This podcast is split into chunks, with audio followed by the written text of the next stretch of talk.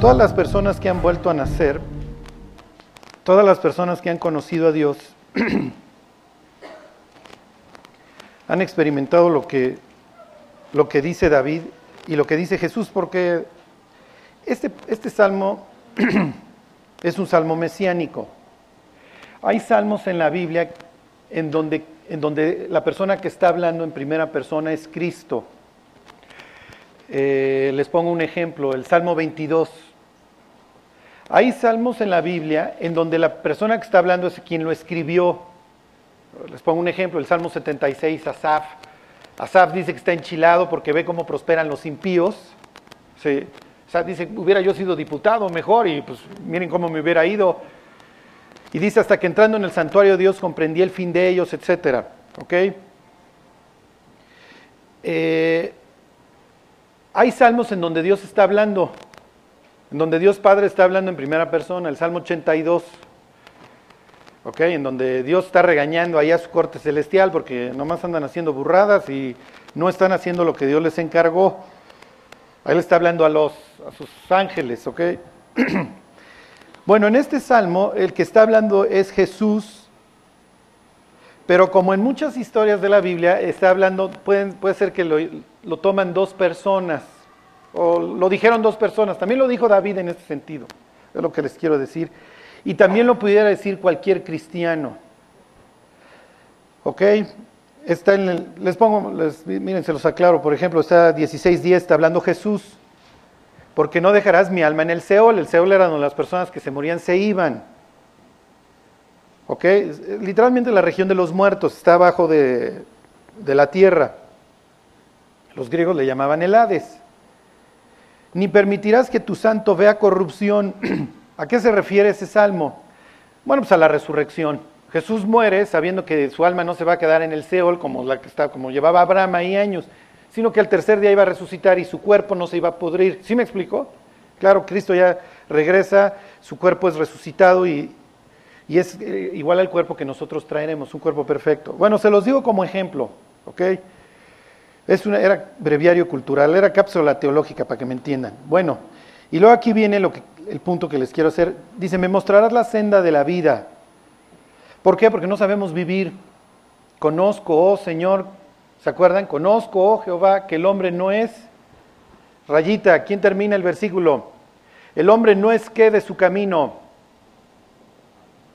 El hombre no es señor de su camino, ni del hombre ¿Se acuerdan? Ni del mortal, el del enderezar sus pasos. La Biblia nos presenta como totalmente inútiles frente a la vida. No somos dueños de nuestro camino. Quisiéramos. Quisiéramos nunca fallar, etc. ¿Ok? Pero en Dios tenemos la posibilidad de aprender cómo vivir. Dios nos tiene que, que reeducar para que me entiendan, porque no sabemos vivir. Por eso es que destruimos nuestra vida finalmente y destruimos a las personas que amamos y a las personas a las que Dios nos pone enfrente para que nuestro corazón se, ensanche y los amemos, no lo sabemos hacer. Entonces viene esta promesa, me mostrarás la senda de la vida y luego en tu presencia hay plenitud de gozo, delicias a tu diestra para siempre.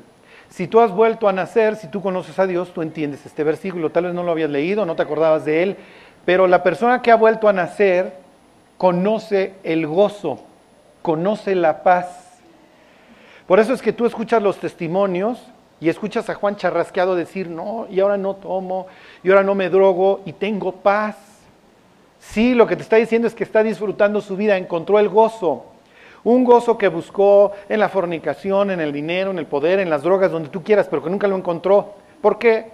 Porque el hombre no es señor de su camino, ni del hombre ordenar sus pasos, y no sabemos vivir hasta que te encuentras con Dios y Dios te dice, mira, vete por acá, este es el camino. Paraos en las sendas antiguas, dice la Biblia, y preguntad cuál sea el buen camino y andad en él. Ok, y entonces los cristianos, por eso es que invitamos a las personas, por eso es que dices, ven, acompáñame, porque quieres, ajá, porque quieres que otros encuentren el gozo que tú encontraste, quieres, quieres que encuentren, no voy a usar la palabra felicidad porque la felicidad está sujeta a las circunstancias. ¿Ok? Pero quieres que encuentren la paz. ¿Sí? Me acuerdo que una vez invito a dos amigos a una plática de la Biblia y uno sale ahí bufando y quejándose y me dice el otro, no he encontrado lo que nosotros encontramos, ¿va? Y le dije, no, no lo he encontrado. Por eso él no ha encontrado la senda de la vida y no conoce lo que es estar a la, a la derecha de Dios y que Dios te llene de gozo. ¿Ok? Bueno, pero ese gozo lo podemos perder y es lo que David le va a pedir a Dios que le regrese. Váyanse ahora sí al Salmo 51. Ok, este es el modelo de oración que Dios nos dejó en la Escritura de, de lo que implica el arrepentimiento.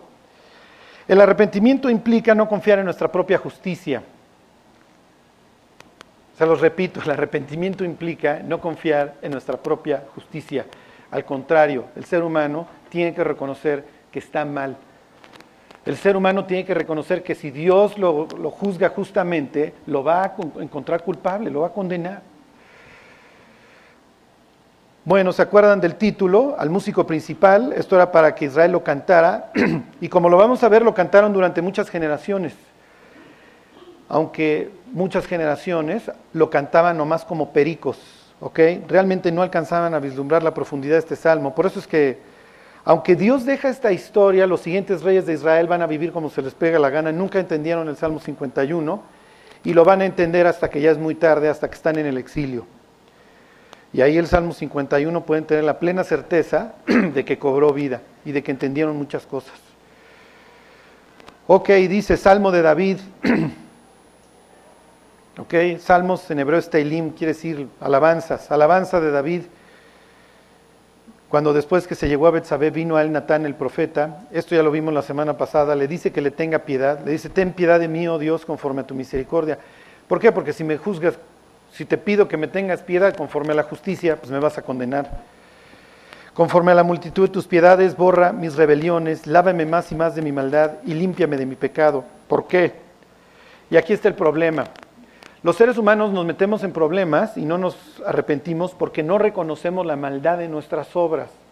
Y es más fácil ver al de enfrente y, echarle la culpa al de enfrente. Y si tú viviste en un ambiente agreste, en una infancia fea, pues buscaste cómo sobrevivir, no necesitas ser Sigmund Freud, va a entender que te volviste un manipulador y los manipuladores les cuesta mucho trabajo arrepentirse, porque siempre el de enfrente tiene que tener la culpa. Es imposible que yo tenga la culpa, ¿por qué? Porque de chico si yo tenía la culpa me iba a venir una tunda, me iban a dejar de hablar, etc. Entonces aprendí, me enseñé a vivir sin culpa. Entonces la culpa de todos mis problemas las tienen los, la tienen los demás. Y a una persona así convencerla de sus pecados es muy difícil porque simple y sencillamente aborrece la culpa. Sí, pero hay dos clases de culpa, la que te lleva a Dios y la que te infla el orgullo de, ay, ¿cómo yo pude fallar? Esa es la manera en la que el manipulador se arrepiente. No, no, sí, ¿cómo? No, no, no, increíble que yo haya fallado a este grado. Pero aquí David no está mostrándose como un manipulador, está reconociendo delante de Dios sus pecados y dice, tengo mi pecado enfrente, Dios, no el de los demás, sino el mío. Fíjense, le dice, porque yo reconozco mis rebeliones y mi pecado está frente a mí. Contra ti, Dios. Hijo Urias desde el cielo hubiera dicho, Davicho, Davicho, también estaba yo en el ajo. Sí, sí, sí. Sí, o sea, también pequé contra Urias, sí, pero ¿por qué pecamos? Porque la primera rebelión es contra Dios. Porque Dios dice A y yo digo B, y si Dios dice A, pues me vale y yo hago lo que se me pegue la gana. Contra ti, contra ti solo he pecado y he hecho lo malo delante de tus ojos. Y está diciendo esto Está diciendo David, para que seas reconocido justo en tu palabra y tenido por puro en tu juicio. Cuando Dios juzgue al hombre, ¿qué pretexto va a poder dar el ser humano? A ver, vamos a hacer una pausa, váyanse a Apocalipsis al capítulo 20. Quiero decirles el contexto de esta historia. La última rebelión humana acaba de ser subyugada. La humanidad está terminando el milenio no me refiero a este, sino al que, al que falta. Les doy el contexto. Después del Armagedón, Cristo viene a reinar en el mundo. Va a establecer su trono. De su trono van a salir dos ríos. Jerusalén se va a volver, dice la Escritura, como una llanura. ¿Ok? Va a estar el monte de Dios. Ahí va a estar el jefe, para que me entiendan, en su monte, lo demás como una especie así de campo de golf increíble. ¿Sí? Dios gobernando y todos los años va a haber que hacer una, va a haber que ascender a Jerusalén a celebrar la fiesta de los tabernáculos para reconocer que todavía no empieza la eternidad. ¿Ok? Durante el milenio siguen haciendo personas y esas personas va a haber que ganarlas para Cristo. Y al final del milenio, Satanás, que llevaba mil años para entonces amarrado, encadenado, porque nos lo guardan en el abismo, vuelve a salir y una vez más, como siempre, sale a ganar, hace una rebelión y esa rebelión es exterminada y entonces toda la humanidad es juzgada.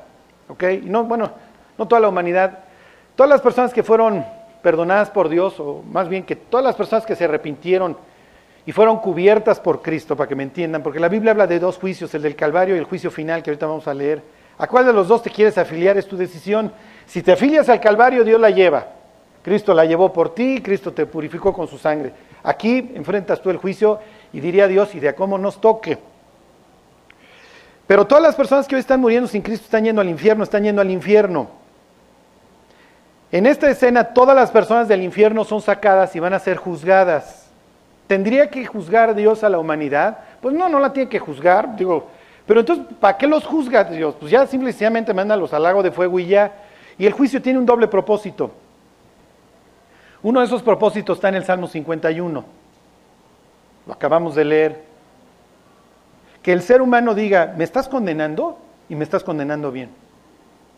No tengo nada que alegarte. Eso es lo más terrible. ¿eh? Las personas que hoy están en el infierno se están quejando de Dios. Sí, por supuesto que se están quejando, no, quieren estar ahí y ven a Dios como injusto. Oye Dios, pero ¿por qué me mandas al infierno? Las personas celebran la, Navidad y cantan los villancicos que nació un Salvador y tú le preguntas a las personas, ¿y de qué te salvó? Pues no te saben contestar. Y si te preguntan, bueno, ¿y a ti de qué te salvó? Me salvó del infierno, del infierno que merezco. ¿Por qué? Pues estoy, soy malo, o sea, he pecado. He hecho lo malo delante de los ojos de Dios. No, no, tengo forma de justificarme. Pero las personas que dicen, no, es que yo me voy a salvar porque yo no soy malo, yo no mato, yo no esto, yo no lo otro, no están tomando en cuenta sus pecados.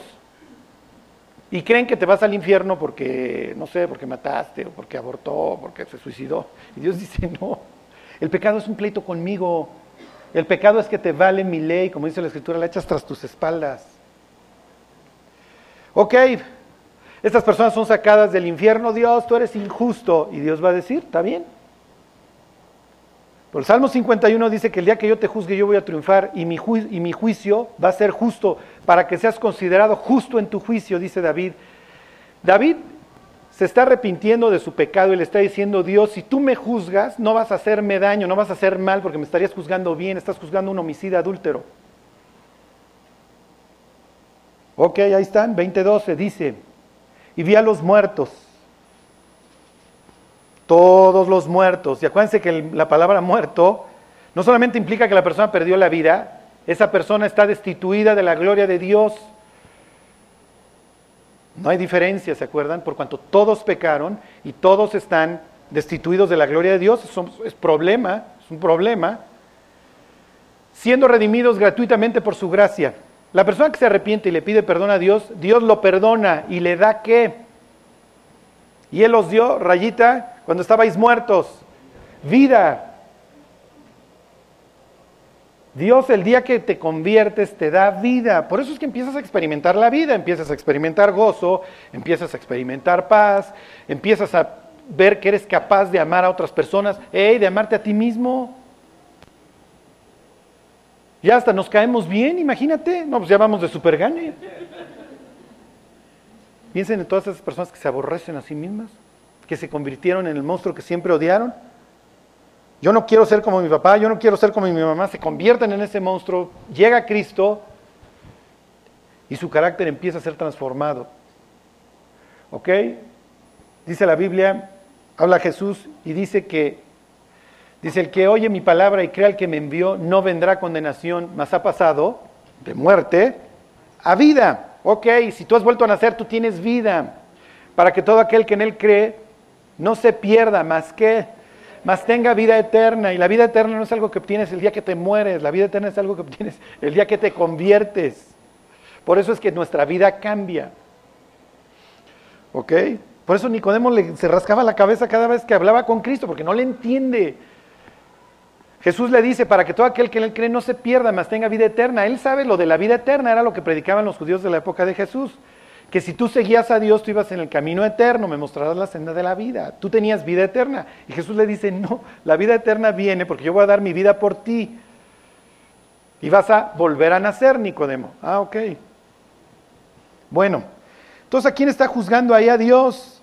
Dijeran los evangélicos, a los inconversos, ¿ok? y vi a los muertos. Ok, grandes y pequeños. No importa si la persona fue multibillonaria durante su vida o si fue totalmente pobre. Dios no hace excepción de personas. ¿Y dónde están? Esto es lo peor. De pie ante Dios. Frente a la luz que todo lo ve. Nada se le ha escapado a Dios de nuestra vida. Nada. ¿Te imaginas salir del infierno, estar viendo el trono de Dios y ver su luz? Casi, casi que te atraviesa sus ojos, viéndote fijamente, y tú pensando, la persona que estoy viendo pudo haber salvado mi vida, me amó, pero como rechacé su amor y preferí confiar en mis obras y en mi orgullo, ahora voy a pagar yo las consecuencias y Dios me va a juzgar. si me encuentra perfecto, me va a permitir seguir a la eternidad con Él, pero si me encuentra imperfecto, me va a condenar. ¿Y a quién va a encontrar perfecto? Ok. Le sigo leyendo, dice, de pie ante Dios, y aquí está lo peor, y los libros fueron abiertos. Imagínense, imagínense a cada ángel, claro, Juan en esa época no sabía de las computadoras, y es para ellos las biografías se registraban en libros, pero bueno, a cada quien le van pasando su libro. Imagínate que trae tu nombre, fulanito de tal. Y le preguntan al ángel, ¿qué es esto? Es tu biografía. Y cada biografía va a ser analizada página por página. ¿Te imaginas la vergüenza? Y además, si fuimos buenos para juzgar al de enfrente, ¿te imaginas la vergüenza? de que cada pensamiento, cada hecho, cada palabra, todo lo que dijimos en secreto, todo lo que hicimos en secreto, todo, todo en una pantalla. Es lo que les he dicho, imagínate que mañana en todos los cines toda tu vida. No te preocupes, no iríamos a verla, no somos tan morbosos. O bueno, quién sabe, ¿no?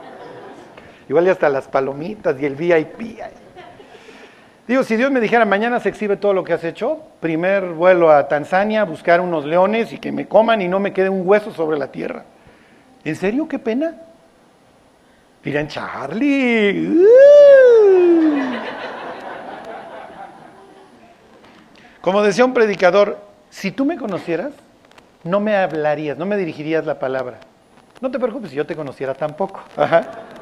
Tenía razón. Y los libros fueron abiertos. ¿Ok? Por eso dice el apóstol Pablo que toda boca se cerrará. Entonces van a salir las gentes del infierno, tú te equivocaste, yo era bueno. ¿Está bien? Vamos a ver tu biografía. ¿Te imaginas pecado por pecado? Dice Jesús, de toda palabra sea que hablar en los hombres, de ella darán cuenta en el día del juicio. De cada una. Y luego nosotros decimos, bueno, bueno, es que hay que saber dónde decirlas y cuándo decirlas. Y Dios dice, dilas cuando quieras, cuando se te pegue la gana. Cada una la estoy registrando, no importa el contexto en el que la dijiste. El pecado es contra mí. Imagínense el juicio Apolo Polo. O sea, ya, Dios ya aviéntalo al infierno. O sea, te vas a echar toda su vida. El Señor daba shows de jueves a sábado. Y Dios dice, cada cosa, cada palabra por eso medítenlo, la vida, la vida se nos pasa así y en qué la invertimos, qué hicimos con ella. En el caso del incrédulo, lo que Dios va a evaluar van a ser todos sus pecados. Pues el juez no llama a las personas para preguntarles si sí se paran en el semáforo, no, el juez llama a ver si eres narcotraficante, a ver, pues te voy a juzgar por esto. Y David lo reconoce. David sabe, el día de Dios que tú abras esta biografía, no voy a ser justo, y tú sí. Si me juzgas, tú vas a triunfar en el juicio. La Biblia dice que toda boca se cerrará y las últimas palabras que saldrán de la boca de todas las personas, aún de Satán, será Jesús es el Señor. Y después de esto, fíjense el término de la tragedia. Dice, y los libros fueron abiertos, y otro libro fue abierto, el cual es el libro de la vida. ¿Ok? Ese libro registra a todas las personas que van a pasar la eternidad con Dios. Ahí están escritos todos los nombres. Si tú has vuelto a nacer, quiero decirte que ahí está tu nombre. Ahí estás en la lista. No, está, no es la lista negra del SAT, esta es la lista en donde quieres estar. Que tu nombre esté en ese libro. Ok, dice el 2015. Y el que no se haya inscrito en el libro de la vida fue lanzado al lago de fuego. ¿Qué determina que seas lanzado al lago de fuego? ¿Tu biografía o el libro de la vida? Sí, la biografía es nada más, mira, te juzgo para que te des cuenta que no te estoy transando mi cuate y te estoy respetando tu dignidad como mi creación. Yo te creé. Te pudriste, pero di mi vida por ti y te rescaté. No quisiste, te vas a ir al infierno, mi cuate, porque no vas a hacer del cielo el México Distrito Federal. ¿sí? O sea, no vamos a convertir en Ciudad Victoria el cielo. ¿sí? Este va a ser un sitio de paz y no puedes entrar de esta manera al cielo. Tienes que ser transformado. Para ser transformado te, hubieras tenido que arrepentir. Así de fácil. Tú eres mi creación, lo reconozco, vas a vivir separado de mí para toda la eternidad y te voy a enseñar por qué. Estuvo toda tu vida. ¿Y qué van a decir las personas después de que vean toda la exhibición de su vida ahí? ¿Qué, pues, ¿qué dices? Pues ya que digo, Dios, no le voy a añadir nada a lo que el universo acaba de ver. Oye, Charlie, ¿nosotros vamos a ser juzgados ahí? No, no. Esto es lo más increíble, que nosotros no vamos a parar en ese juicio. Si acabáramos ahí también nos condenaría a Dios y a Dios también, también nos encontró culpables. O sea, no crean que somos distintos a estos. Igual de podridos, con una diferencia. Algún día se atravesó Cristo en nuestra vida y nos dijo, si quieres yo tapo la vergüenza de tu desnudez. Te voy a cubrir. Y fíjense cómo se va hilando todas estas historias en la Biblia. Antes de regresarnos, miren, váyanse ahí Apocalipsis 3.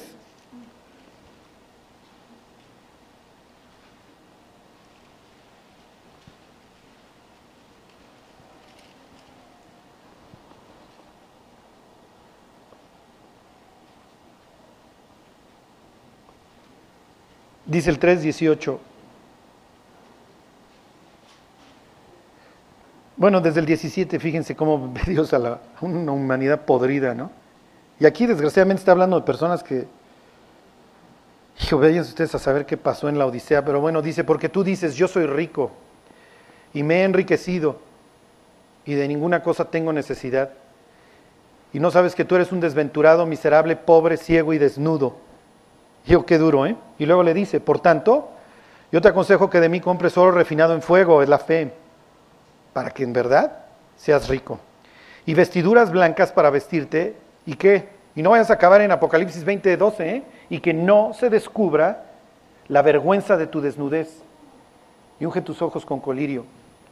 Ok, váyanse al Génesis, al capítulo 3, les va a servir de memotecnia. Las dos historias vienen en el 3. Uno en el primer libro de la Biblia, el otro en el último. ¿Se acuerdan? Les decía yo la semana pasada que el hijo de David que muere es una representación clarísima de Cristo en el Antiguo Testamento. El tercero que perece, que es herido por Dios por el pecado de otra persona. Fíjense el, el 3.21. Ahí está Cristo otra vez. Y Jehová Dios hizo al hombre y a su mujer túnicas de pieles y los vistió. el día que te conviertes, Cristo te, hace una túnica de piel de un animal muerto. Bueno, no en este caso no de un animal muerto, sino del cordero, del el cordero, su propio hijo. Como dice Pablo, si tú eres de Cristo, de Cristo estás revestido. Y la vergüenza de tu desnudez nunca será descubierta. Vamos a llegar al cielo vestidos. Vestidos de lino finísimo, blanco y limpio. Ok, regresense al Salmo 51. Ahora ya entienden por qué dice esto David. David dice, tienes razón Dios. Antes bien sea Dios verás y todo hombre mentiroso, dice el apóstol Pablo. Cuando nosotros decimos que no merecemos el infierno, hacemos a Dios un mentiroso, porque entonces bájate de la cruz, Cristo, pues no era necesario, ¿no? Y Dios dice, mis cuates, volteen a ver la cruz, escuchen esas palabras de mi hijo diciendo, tengo sed, porque el Señor estaba pagando el infierno por ustedes. Ok, versículo 5. No es pretexto, pero lo va a mencionar David. Y ahorita vamos a ver que no es pretexto, ¿ok? Es que este salmo tiene mucha carnita teológica. Versículo 5, he aquí, en maldad he sido formado y en pecado me concibió mi madre. ¿Por qué dice que, que fue concebido en pecado? ¿La mamá de David era mala?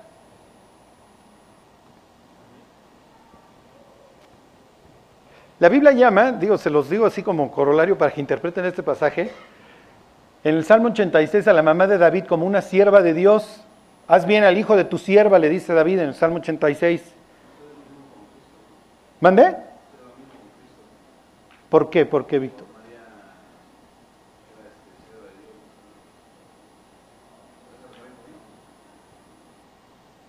Ah, fíjense, Víctor se metió en camisa de once varas, pero ¿Pudo haber Jesús dicho esto? He aquí en maldad he sido formado y en pecado me concibió mi madre.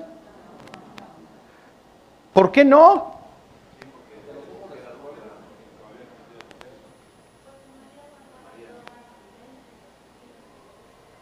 Sí, claro, claro, pero era mortal igual que nosotros. ¿eh?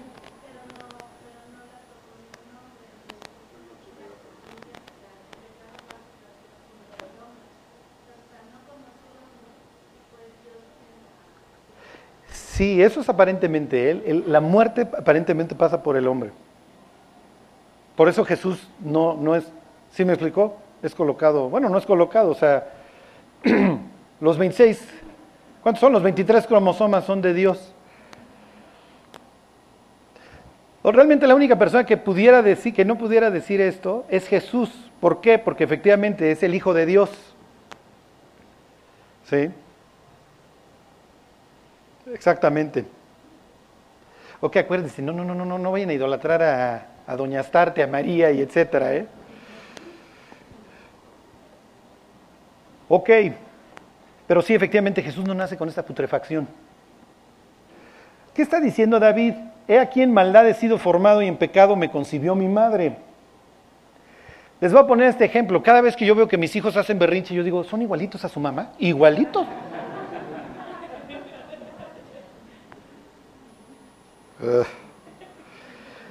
Es que hoy no está mi mujer, entonces me puedo explayar.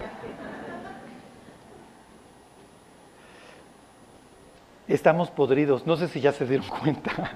Si tú no te has dado cuenta, los de alrededor ya nos dimos, ¿eh? no te preocupes.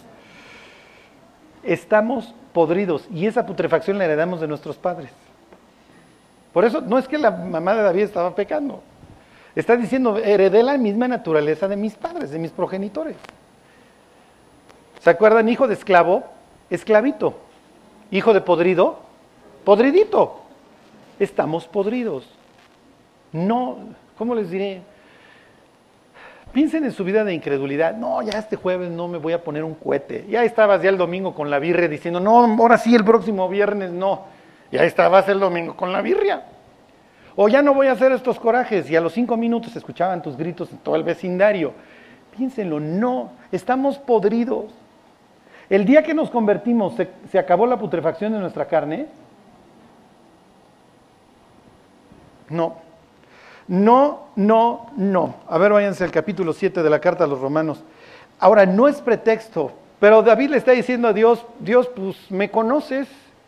He aquí en maldad he sido formado y en pecado me concibió mi madre. Estoy podrido, tengo esta proclividad al pecado. Ahora, no es pretexto. ¿eh? No es pretexto. Digo, sería bastante interesante preguntarle a David, oye David, ¿por qué mencionas eso en el Salmo? ¿Por qué, eh, no sé, por qué echaste un vistazo a tu naturaleza putrefacta? ¿Qué le puedes alegar a Dios con ella? ¿no? Sí, se está arrepintiendo, pero lo que les quiero decir es que uno no puede decir de pretexto, ay, pues Dios es que estoy podrido.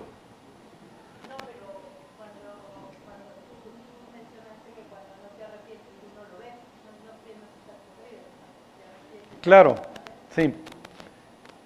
Sí. Pero bueno, pues ahí en el, en el Salmo 51, pues David está reconociendo que está mal. Lo que pasa es que, miren, cuando nosotros reconocemos que vivimos dentro de una carne putrefacta, es mucho más fácil que cuidemos nuestra vida. Entre menos hayas pecado en tu vida previa, con eso no quiero decir que estás exento, es más difícil que peques de formas grotescas del otro lado de la salvación. ¿Sí me explico? Les voy a poner un ejemplo. Cuando yo predicaba en el reclusorio sur, estaban los cuates tronándose la mota aquí al lado. Y entonces pues, te llegaba todo el olor de la mota. Yo nunca fui marihuano, gracias a Dios. Y entonces cuando llegaba la, el petate, lo olías y dices, ¿cómo les gusta? Huele a rayos, apesta a rayos. Pero los que ya habían sido adictos nomás decían, ay Dios, que cambie el viento de este lado. Ay. ay, tantito, tantito, Señor, ¿no? Sí, porque ya probaron, ya le dieron de comer a las carnitas y las carnitas quieren más. Sí. Una vez estábamos en una boda, mi esposa y yo, mi esposa nu- nunca tomó, y entonces a los dos nos sirven una cuba. Y entonces le da el trago mi mujer y dice, qué asco, ¿cómo les gusta? Yo ya iba medio vaso bien calladito. Ay, sí era Cuba, ¿verdad? No, no, no, no, no, también lo probé y tuve que hacer, tuve que poner cara de fuchi, ¿ok? Pero cada célula de mi cuerpo dijo, traiga tres, traiga cinco, traigan todas. Sí, pues ya le diste de comer a la carne y la carne siempre va a querer. ¿Se acuerdan? Este es un problema en la vida de David. David es polígamo, polígamo ahí, a todas les dice, ven, te hago reina, te hago reina. Y el día que ve una que le gusta y no puede ser la reina, dice, me vale, aunque sea mujer de otro. Sí, pero David ya tenía ese problema. Imagínense una pareja de, de dos jóvenes que se casan y que tienen su primera relación en su noche matrimonial. Van a ser libres toda su vida. Y van a poder gozar la vida de una forma que muchísimas personas nunca lo van a hacer. Eso fue lo que Dios pensó, ¿eh? Eso fue lo que Dios planeó. Porque entre los dos nunca va a haber mala conciencia, van a ser libres. ¿Sí me explicó? Bueno, ahí están, ¿qué les dije? Siete, Romanos 7, ok. Fíjense, no, ahora, como yo les decía, no importa que haya sido el fresaza toda tu vida, Pablo fue así, el fresa, el ortodoxo, que estudió la Biblia con Gamaliel y era el discípulo y siempre fue así, en su celo por Dios, ahora voy a matar a estos paisanos que tienen la onda de que Jesús es el Mesías. Se veía él mismo como un Fineas moderno de su época. Y ese mismo motor así que tiene de 8 cilindros, 5.0, de ese celo que tiene, Dios nada más le dice, mira, nada más mi cuate, endereza la metralleta más para allá, mi Pablo, y vas a ser el tipo más influyente en la historia de la humanidad los siguientes dos mil años. Y así fue. Aún él, imagínense, un cuate tan... que aún en su vida de incredulidad fue bien portado. Fíjense, versículo 18, 7, 18. Yo sé que en mí, esto es, en mi carne, no mora el bien. Qué horror. Porque el querer, el bien está en mí, pero no el hacerlo. ¿Les ha pasado? No, Dios, ya, ahora ya me voy a portar bien. Y ya cantaste las alabanzas, chillaste. No, no, no, que se cuide el mundo. Y en 10 minutos ya estás echando de grits y armando un mitote. Y Dios dice, hijo, pues ¿qué pasó? También que íbamos, ¿no? Y dices, Dios, pues es que el querer el bien está en mí. Sí, o sea, sí quiero agradarte, quiero ser lo máximo delante de tus ojos. Y dice Pablo, el sí, no, de que, de que quiero, quiero. Fíjense, versículo 19. Porque no hago el bien que quiero, sino el mal que no quiero, eso hago. ¿Les ha pasado? Ey, en esta horrible tensión y en este horrible conflicto vamos a estar hasta que nos muramos. Quisiera yo decirles, ¿se te pasa? No, no se te pasa. ¿Por qué? Porque somos tripartitas, el ser humano es tripartita, somos espíritu, alma y cuerpo. Y el Señor os santifique por completo espíritu, alma y cuerpo. El día que nos convertimos, el espíritu fue restaurado. el alma es quien eres. Vamos a pensar que el alma es neutral. Sí, claro, pero el alma empieza ahora a recibir una influencia muy fuerte de tu vida espiritual. Tu personalidad se empieza a componer. Sí, pero la carne no ha sido transformada. Es todo un discurso que da Pablo en el capítulo 15 de Primera de Corintios acerca de cómo esta carne está tan podrida que tiene que ser hecha polvo, tiene que regresar a la tierra y ser reconstruido. Nuestra alma y nuestro espíritu, obviamente el alma, pues los cables siguen medio chuecos, van a ser arreglados, pero vamos a vivir en un cuerpo perfecto que va a estar totalmente alineado con nuestra alma y nuestro espíritu. Hoy no. Hoy tú quieres ir para allá, en tu espíritu sí, pero tu carne quiere ir para allá. Y entonces vivimos en un conflicto horrible. Y no quiero hablar de pecados grotescos, pero piensen en una dieta. O sea, tienes la dona del Krispy Kreme glaseada enfrente. Y en tu hombre interior tú dices, no, yo tengo que cuidar el templo de Dios, tengo que, traigo el colesterol en 300. Sí, pero cada célula de tu cuerpo te lo está exigiendo. Dámela, dámela. Total dices, nada más la voy a oler. Después de olerla te comes la docena glaseada. Y ya pediste el capuchino y bueno, ya te atascaste. Cuando te la acabas de atascar, sales del Krispy Kreme gritando y alucinándote las siguientes palabras. Versículo 24. Miserable de mí. ¿O no? ¿O no? Sí, porque ves a un cuate con sus bíceps echándose la ensalada de berros y dices, yo debí de haber hecho eso, no atascarme las donas. y además, conforme tú vas viendo los resultados, vuelvo al ejemplo de la dieta, dices, no, ya este, se está acabando la lavadora y está saliendo el lavadero y ya me estoy viendo mejor y entonces empiezas a apreciar. Lo mismo sucede con Dios. Dios empieza a limpiarnos, empieza a limpiar la vida del creyente. Los pecados empiezan a espaciar. La gente alrededor dice, no, ese cuate sí cambió, el chelas, ya lo veo bien ubicado y quién sabe a qué secta se metió, ahora qué mota se estará metiendo, pero sí ya es distinto. La chismes, no, ya la chismes es sobria, ya no, ya no le entra en el VIPS en la mañana acabarse a la que no vino. No, no, no, ya se queda. No, amigas, tenemos que ser amigas y bájenle. Oh, ¿Sí? Y entonces el cristiano empieza a disfrutar su relación con Dios hasta que de repente, ¿sí? Que viene el tropiezo y empezamos, Dios, ya no quiero volver a mi vida pasada. Yo ya había disfrutado que en, tu presencia hay plenitud de gozo. Yo ya conocí el gozo, no me quiero regresar a la posilga. Como dice la Biblia, el puerco, la puerca lavada regresa al fango. Y hay veces que ya limpiaste a Miss Piggy, ya quedó perfectamente limpia, ve ahí la posilga y se echa un triple mortal, ajá, cae y se empieza a revolcar en el cieno. Y Dios dice, ya no eres eso. Sí, Dios, pero esta naturaleza putrefacta que le gusta la posilga quiere regresar, ¿sí? Oh, sí. Fíjense, dice Pablo, versículo 21. Así que queriendo hacer yo el bien, hallo esta ley, que el mal está en mí. Es lo que está diciendo David ahí en Salmo 51. En maldad fue formado. No que su mamá estaba fornicando, sino que heredó esa putrefacción. Ok, versículo 20.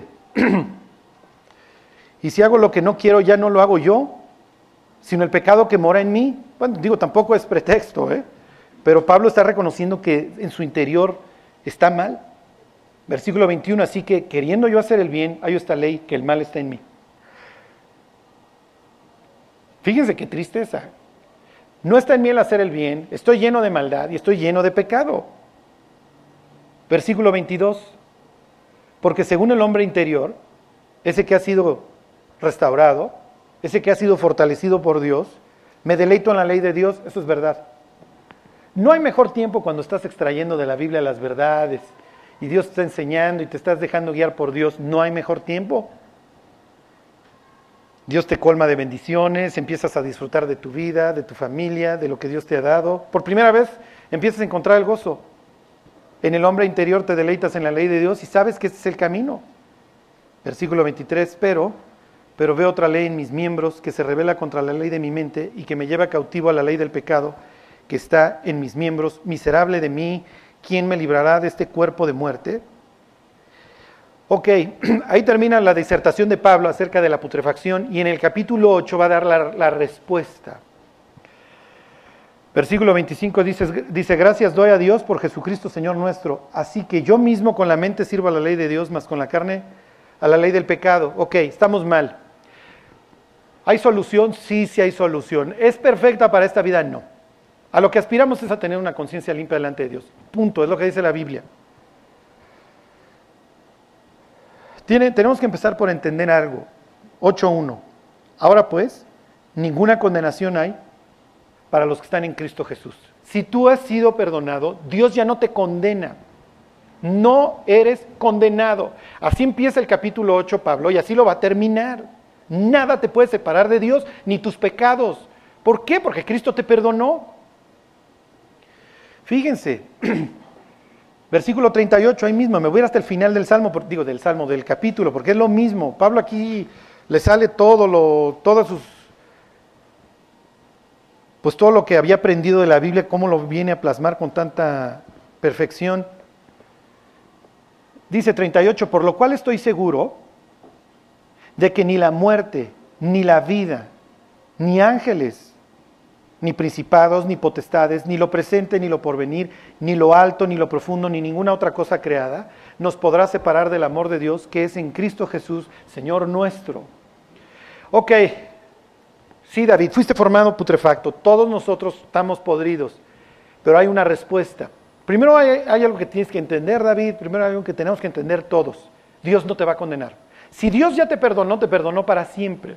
Lo que sucede es que cuando pecamos, hagan de cuenta que el diablo mete una cuña entre nosotros y Dios y nos empieza a alejar. ¿Y cómo lo hace? Te llena de culpa.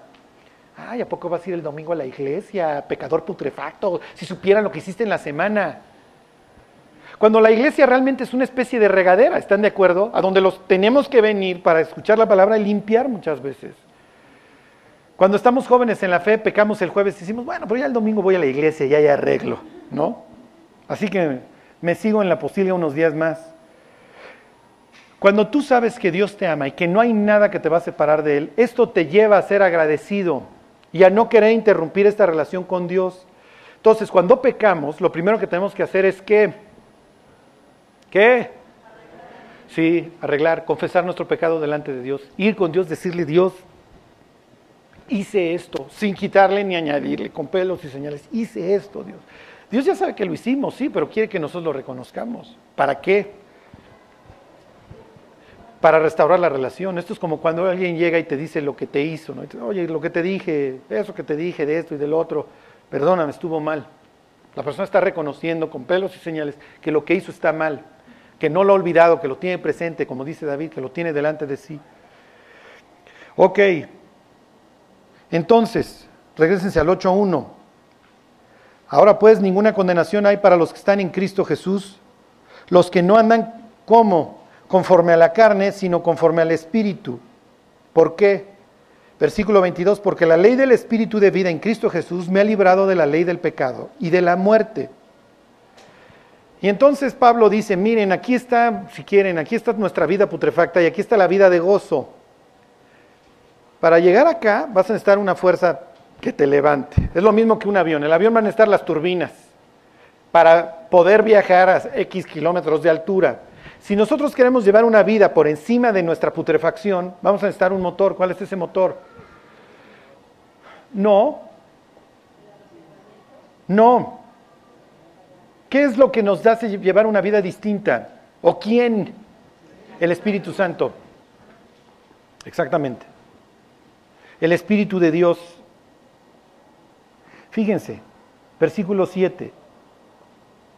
Por cuanto los designios de la carne son enemistad contra Dios, porque no se sujetan a la ley de Dios, y aquí está lo importante, ni tampoco pueden. El ser humano no puede llevar una vida agradable delante de Dios, no puede, que ni lo intente. Por eso están los niños emparedados en los conventos. No importa que amarres a una persona, la persona está podrida. Bueno, entonces, Charlie, ¿cuál esperanza? Ok, aquí viene la esperanza.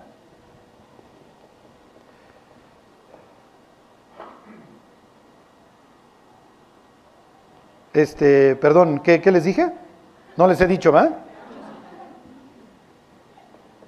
Ok, dice, versículo 9, mas vosotros no vivís según la carne, sino según el Espíritu. Si es que el Espíritu de Dios mora en vosotros. Versículo 11, Y si el espíritu de aquel que levantó de los muertos a Jesús mora en vosotros, el que levantó de los muertos a Cristo Jesús, vivificará también vuestros cuerpos mortales por su espíritu que mora en vosotros. Ok, es que esto se me olvidó decirles, váyanse a Romanos 1, que si no, no lo van a entender. Uno.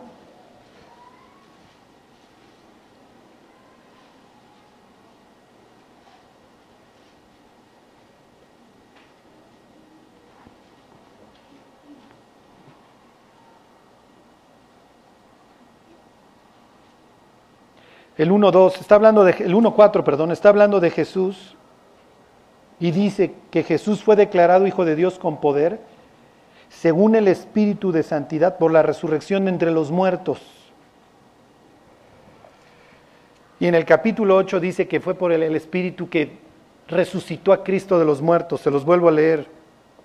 8.11, ahora sí regresa. ¿Sí se entiende lo que les quiero decir? Bueno, espero no haberlos confundido más. Bueno, olviden que fuimos a capítulo 1, ya este, quédense en el 11. Y si el espíritu de aquel que levantó de los muertos a Jesús, ¿quién levantó de los muertos a Jesús? Ok, y si ese mismo espíritu que levantó un muerto mora en ustedes, ese mismo espíritu, ¿qué va a hacer en nosotros? ¿Qué dice el 11? ¿Nos va a qué? No, exactamente, nos va a vivificar. Dice, también vivificará vuestros cuerpos mortales, vamos a ponerle vuestros cuerpos podridos, por su espíritu que mora en ustedes. Entonces el Espíritu Santo el que nos lleva a dejar de pecar, ¿sí se entiende? No quiere decir que vayamos a dejar de pecar, ¿por qué? Porque si el piloto a estos kilómetros de altura se le ocurre apagar las turbinas, se va a dar cuenta, ¿ok?, de que estaba bastante alto y se va a estrellar. Cuando nosotros dejamos de vivir por el Espíritu o ya no le permitimos a Dios que siga transformando nuestras vidas, volvemos a caer, ¿se entiende? ¿Cuándo cayó David? David no cayó el día que volteó a ver a Betsabé, David cayó el día que dejó de que ¿cómo les diré? David ya no buscó a Dios y entonces pues que vayan otros a la guerra, es el tiempo en que salen los reyes a la guerra, pero yo ya no voy. Y dices, David, el que te ha traído hasta acá es el Espíritu de Dios, ¿eh? El que te dio la victoria frente a Goliat no fue que tuvieras tino, mi cuate, fue Dios. Es lo que le va a decir Dios a David, yo te di la casa de Saúl tu Señor y te puse su harem en tus manos, yo te di todo David, tú no eres nadie. El día que se te olvida es el día que apagas las turbinas y dices yo voy a empezar a letear y van a ver cómo levanto este Japan Airlines de dos, de dos pisos y no lo levantamos. Y cual David, hacemos celos. Bueno, Charlie, ¿cómo vamos a vivir? ¿Y cómo vamos a vivir en el Espíritu para que dejemos de pecar? Váyanse a capítulo 8 del Evangelio de Juan y aquí terminamos. ¿Vamos a dejar de fallar al 100%? No.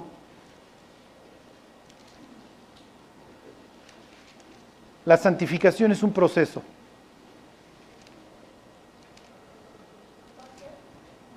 Juan 8. Más la senda de los justos. ¿Se acuerdan de ese proverbio? Mas la senda de los justos es como la luz de la mañana, que va en aumento hasta que el día es perfecto. Si bien nuestro hombre exterior se va deteriorando, dice Pablo, nuestro hombre interior se va restaurando día a día, se va renovando día a día. Esto es lo más increíble de los cristianos, que tenemos la gran oportunidad de ser mejores que ayer. ¿Te imaginas? Esto es increíble porque finalmente estamos muriendo. O sea, nuestro cuerpo está muriendo día a día. Y pasan los años, cumplimos 50, 60, 70. ¿Se mejoró el cuerpo? No, al contrario. Pero podemos ser mejores, podemos ser más sabios. Nos podemos parecer cada día más a Cristo. Dijera Pablo, sufro dolores de parto hasta que Cristo se ha formado en ustedes. Dios está formando a Cristo en nosotros, nos está haciendo conforme a la imagen del primogénito, ¿se acuerdan? ¿Por qué lo haces Dios? Porque es un trabajo que sé que puedo concluir, estando persuadido de esto, que el que comenzó en vosotros la buena obra, ¿se acuerdan? La perfeccionará hasta el día de Jesucristo. Vamos a pecar, sí, vamos a fallarnos, vamos a tropezar. Digo que no sea de este pelo, nada más, por favor, sí, o sea, cuídense de los grandotes. Pero una cosa sí les voy a decir, el trabajo que Dios inició, el día que nos convertimos, Él lo sigue perfeccionando. Y esto es nuestra gran esperanza, que podemos ser mejor que ayer. Bueno, entonces, ¿cómo le hacemos, Dios? Les voy a decir dos cosas y con eso tienen para el real. Dice aquí Juan 8:31, aquí terminamos. ¿eh? Dice, dijo entonces Jesús a los judíos que habían creído en él. Ahí están. Está acabando, ¿se acuerdan? La fiesta de los tabernáculos.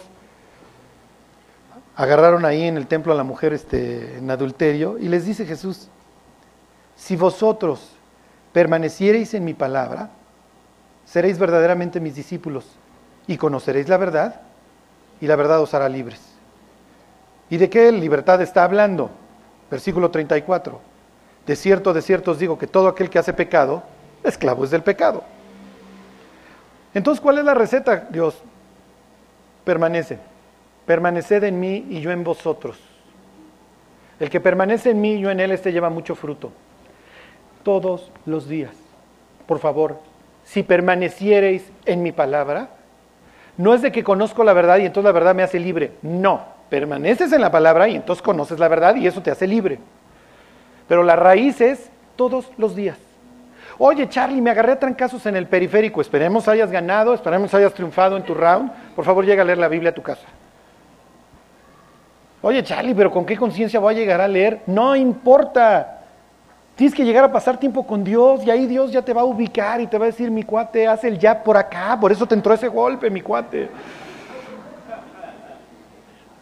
En serio, vas a llegar a la casa y Dios te va a decir, esto no, mi cuate, vuestra gentileza sea conocida de todos los hombres, tú eres luz, nada más andas dando apagón en el periférico. Y no se amarguen. Este y no se amarguen. Acuérdense, el pecado que destruye la vida de los cristianos es la amargura. David va a volver a ser el rey David. La siguiente semana vamos a ver cómo le ponen la corona del rey de Amón, porque pues, sí, efectivamente fue conquistada. Y David vuelve a participar, ya vuelve a ir a la guerra, vuelve a ir a la conquista. Dios lo restaura, le vuelve a poner una corona en la cabeza. Reconstruye, si así lo quieren ver, su relación con Betsabé. Dice que la amó. Es pocas personas a las que, bueno, no que la amó, pero se conduele de todo el daño que le hizo. Y pues, ya murió el niño y no la quiere mandar a un arema y como a Micalpa siempre la considera, sabe que le hizo un daño. Ven, mi cuata, pues ya la regamos, ya vamos a hacer de esto lo mejor, ya estamos aquí adentro. Ya, no, ya no nos guiemos por la culpa. Dios nos perdonó. Alguien murió por nosotros. Y le hubiéramos podido decir a David, todavía no ha nacido David, pero al igual que él, el que murió también viene de tus entrañas. Se llama Jesús de Nazaret. Bueno, vamos a orar. Próxima semana continuamos con el Salmo 51. Que Dios nos dé la disciplina, en serio, para pasar tiempo con Él, porque el pasar tiempo con Él es lo que nos transforma. Dios, te damos gracias por, por la vida que tú colgaste ahí en la cruz, ahí Dios donde tú nos juzgaste. Jesús, gracias por haber pagado por nosotros. Danos un corazón limpio, Señor renueva un espíritu recto dentro de nosotros, que podamos ir por la vida, Señor, con una conciencia tranquila. Ayúdanos, Dios, a andar en tus caminos, porque entonces, Dios, le vamos a poder hablar a otros de ti. Que nunca, Dios, se acabe el gozo en nuestra vida, que estemos siempre contigo. Te lo pedimos, Señor, en el nombre de Cristo Jesús. Amén.